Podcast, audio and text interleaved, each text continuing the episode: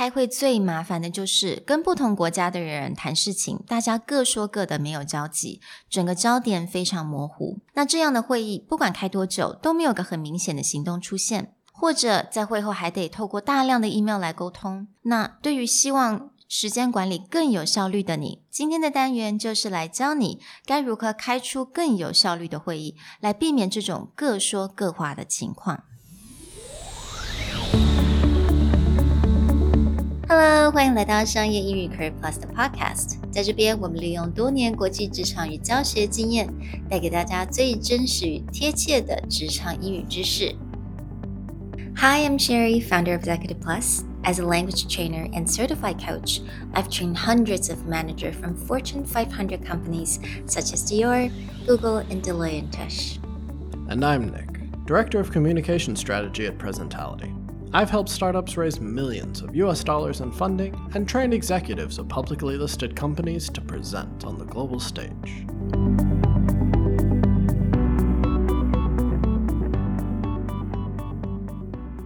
Hey everyone, welcome to episode 22 of the Career Plus podcast. Now, today we want to talk about how to keep your meetings, especially conference call meetings, on schedule. We've all had that experience where you show up to a meeting and everyone's kind of talking about what they want to talk about, and you're not really getting to the point that you intended. And everyone leaves the meeting feeling like it was a waste of time. They didn't actually get to say what they wanted to do, and you end up having subsequent meetings. 嗯，That's right.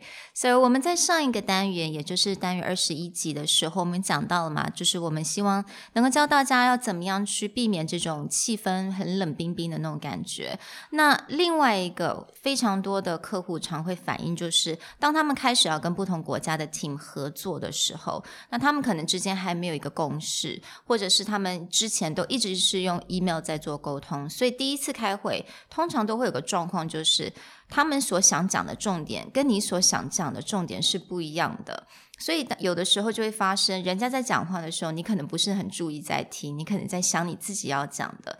当你在讲话的时候，人家也可能 vice versa same thing，所以变成呃，在 ending the meeting 的时候，你反而没有一个真的是很有一个 action steps，或者你可能这个 meeting 就是一个小时、两个小时过了。还是没有非常呃没有什么效率，没有一个 results。So today we just wanted to show you guys 我们该怎么样在这种开会啊，或者是视讯会议的时候，我们来防止这种状况发生。所以我们有比比如说在会前、会议刚开始、会中跟最后会议的做总结的时候，我们都些都有一些小小的技巧想要教给大家。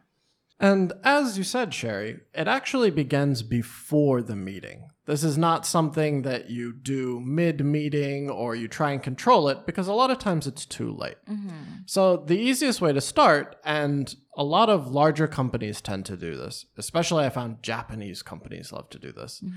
is send out a pre meeting agenda mm-hmm. with the talking points and with the idea that someone can add, subtract, or adjust things to make sure that the meeting hits all the points everyone's looking for.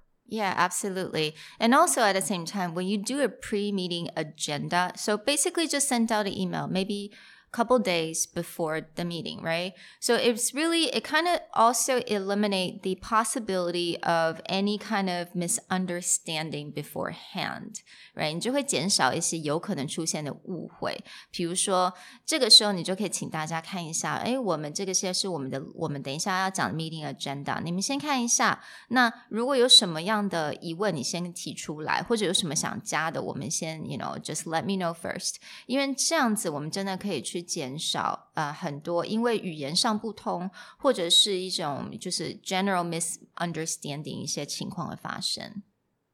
So within the email, it doesn't need to be that complicated. It can just simply have a list of all your action points and a quick note. Your quick note can be just something very simple like, hey everyone, here's the meeting agenda for the meeting on Monday. Please feel free to look through all the key points and let me know if anything is missing. Mm-hmm. Hopefully, we can have an effective and efficient meeting and resolve all our issues. Mm, yeah, it's really quick, very simple, and just bullet point. You know, bullet point all the meeting agenda. And, you know, if there's anything that you want to address to someone's, you know, just point that out. So the email can be just very simple, just like that. Right. You're just making sure that everyone's on the same page going into the meeting. Mm-hmm. Now, when we get into the meeting, how should someone begin or how should someone really get it rolling and keep to the agenda? a lot of people feel like, well, you know, since we're having this meeting, everyone knows who I am, right? But the thing is, a proper introduction is still so important. A lot of times, when you're communicating with them through emails, they don't know what you sound like. So they may not even know who's talking, right? Right. Especially like, because this is not an internal meeting. If you're mm-hmm. having a conference call with your client, not everyone in that room may know who you are, unless you've been working with them for like 10, 20 years, but they even may have, you know, new team members. So doing a quick introduction, it's not your resume, but who you are, which department you're with, mm-hmm. and, you know, what your goal is for this meeting. Yeah, absolutely. 所以就是一个做一个非常简单的自我介绍。Now, of course, after that, you would also want to ask the, you know, the other side or people from the other side, your client or your team, to introduce themselves as well. For example, you know, you can say that, okay, let me introduce myself. I'm Sherry from Executive Plus, and I have Nick here with me from Presentality.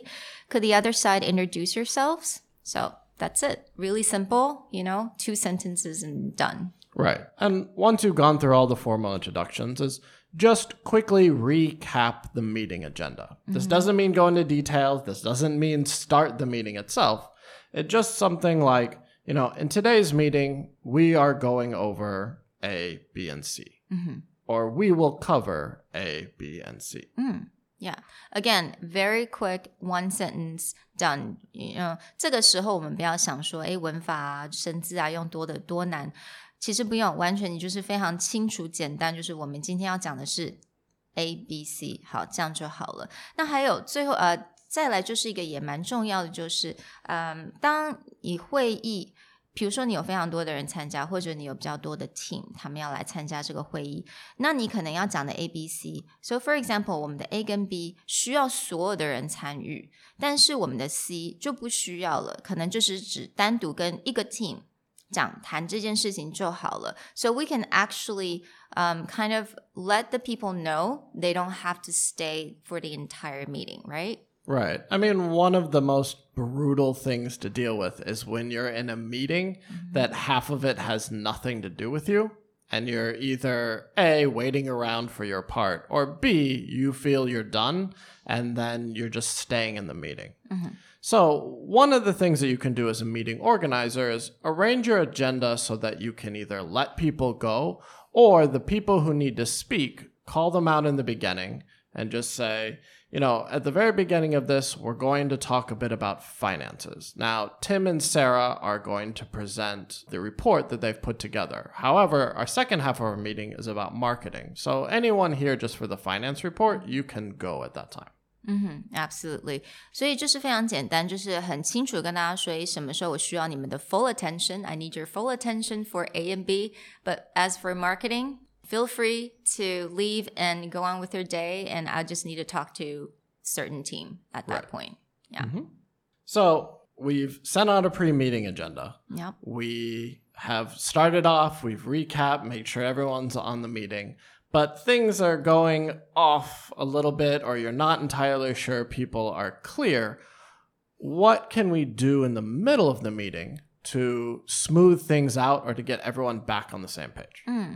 So this is kind of similar to what we talked about last episode when we're talking about how to have a very engaging meeting is that you do have to check if people are on the same page or just kind of like check if there's anything in terms of clarification or is there any like misunderstanding. So simple sentences such as, Oh, I don't think I got all of that. Would you mind repeating? You know, again, if the other side is talking about something that they're kind of keep going, or maybe it's the accent，有的时候他们口音比较重，或者他们讲太快，这个时候你马上就可以切进去，你就说，Oh, I don't think I got all of that. Would you mind repeating?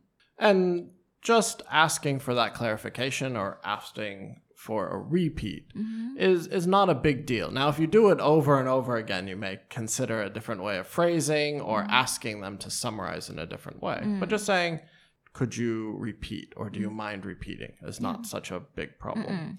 The other thing you can do is sometimes people will jump over points mm-hmm. because and not go into detail because they assume everybody knows. Like mm-hmm. everyone understands this project. Like, oh, I don't need to talk much about project C. Everyone knows the details of that. But if you really do want them to get into it and you're like, well, hold on. You you might just use a phrase like, could you elaborate on the last thing you talk about? Mm-hmm. Or could you give more detail on the last thing that you talk about?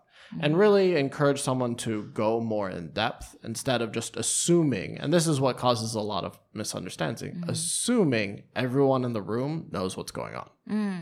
所以真的不要去假设说大家都知道你在讲什么，或者你也不用去假设说我一定要知道对方在讲什么。Again, just ask them, could you elaborate or could you provide more details on the last thing you talked about? Again, you know, 这样子就会防止很多 future misunderstanding. And um, if you know, if you're the one that is presenting or or if you're the one who's talking for a very long time and it's like dead silence on the other side, you can also say, you know, I just want to check if we're all on the same page. Yeah, and maybe do a quick summary or ask someone if they have any questions or create a moment for discussion. Otherwise, yeah, we all have, especially conference call. Sometimes you do a video call, but a lot of times when too many people are in the room, you'll just do a traditional conference call. You can't see them, so you don't know if they're asleep on their phone, if the connection went dead when it's really quiet. Mm-hmm. So just every, I don't know, at least five minutes or so, if you're not hearing a lot of interaction, mm-hmm. take a break, stop, and just ask that question. Like, I want to check is everyone on the same page? Are there mm-hmm. any questions? Is there anything I can cover again? Yeah. All right. We have the pre meeting email, we got the introduction, we have the middle, you know, asking for clarification. Now it comes to the end of the meeting. Since it, it's the end of the meeting, should we just kind of like say, hey, all right, that's it, bye? or we don't care anymore, right? Yeah, I think a lot of people are just hoping for someone to say, okay, bye, that's all. Or you end up in that real awkward moment where everyone's like, "I- i- is it over? Is, Yeah. there, is there anything else? So, as a meeting host, or even if you're someone somewhat responsible for the meeting or trying to make sure the meeting is going smoothly, is the end of the meeting is about action points. Mm. So, really wrapping up and just action planning what's mm. going forward, or importantly, also summarize certain key decisions or key ideas. If you've been taking notes or you have someone taking meeting minutes, having them go back and go, okay, in t- today's meeting, we covered A, B, C. Mm-hmm. And here are the major decisions we made, or here are the key things that we need to continue having a discussion about. Mm-hmm. So laying out the summary of the meeting and then getting into the to the action planning. What are the deadlines? So it's like, hey everyone, we made decision A and that's going to be due at the end of the month. Mm-hmm. Or we decided that we need to keep talking about topic C, so we will do that on November 15th. The last thing that you also want to do is, again, this is about making people feel they were part of the meeting, is assigning tasks. If you're just like, all right, so uh, someone send out an email and schedule the next meeting, mm. you're, you're always going to run into the troubles. Either you're going to have, maybe if you're lucky, you have a mm. really ambitious person who's like, let's, let's do it. Yeah, I'll mm. schedule the meeting. But otherwise, is you can just call it out, be like, hey, Sherry, do you mind sending an email to everyone with the next scheduled meeting for mm-hmm. topic D? Right. Yeah. So again, Yeah，所以 again，you know，在我们 meeting 的最后面的时候，做一个很简单的总结，然后呢，去 highlight 我们今天做了这个这个 meeting，我们做了哪一些决策，那这些决策 lead 到什么样的 action，怎么样的 deadlines，我们的比如说我们有什么时限啊，什么时候一定要完成，或者是谁必须要做这些嗯、um, action，嗯、um, actions，actual executing the actions。那为什么我们要做这个部分？也就是当然，你如果在之后你还要再开会 or email exchange, again, you can make sure that your future meetings will be very efficient and effective if you have a very effective meeting ending, right? Right. So again, it's back to that summary that action point and assigning tasks mm. so that people walk away and go, oh, we actually did something today. Yeah. Or we did cover the topics that were discussed. Mm-hmm. So a very clear takeaway from the meeting. Right. And and that's what we all look for. Other than, you know, getting out of meetings as soon as possible, we do want to feel that that meeting was worth the time or that you walk away with some kind of either conclusion, action point or clear path towards the next meeting. Mm. 所以，我希望大家今天都学到了很多。那如果你想要了解更多，比如说在开会或者是实体会议，even 或者是你可能在做平常职场沟通沟通上有什么另外的一些技巧的话，欢迎来到我们在好好的远端工作必备。跨国英语康考实战力的课程。那在这个 podcast 的 description box 里面，我们也会有一个 link。那你直接点那个 link，你就可以到我们那个 page。那你会发现，我们有一些单元也是做免费的，所以也欢迎大家到那边免费的观赏我们一些单元。So I hope you guys enjoy this episode today, and we'll talk to you guys later. Have a great day. Bye. Bye. 如果你喜欢我们的 Podcast，欢迎来追踪我们的主管英文 Executive Plus 的 Facebook。那也可以写信到我们的信箱 yourcareerplus at gmail dot com。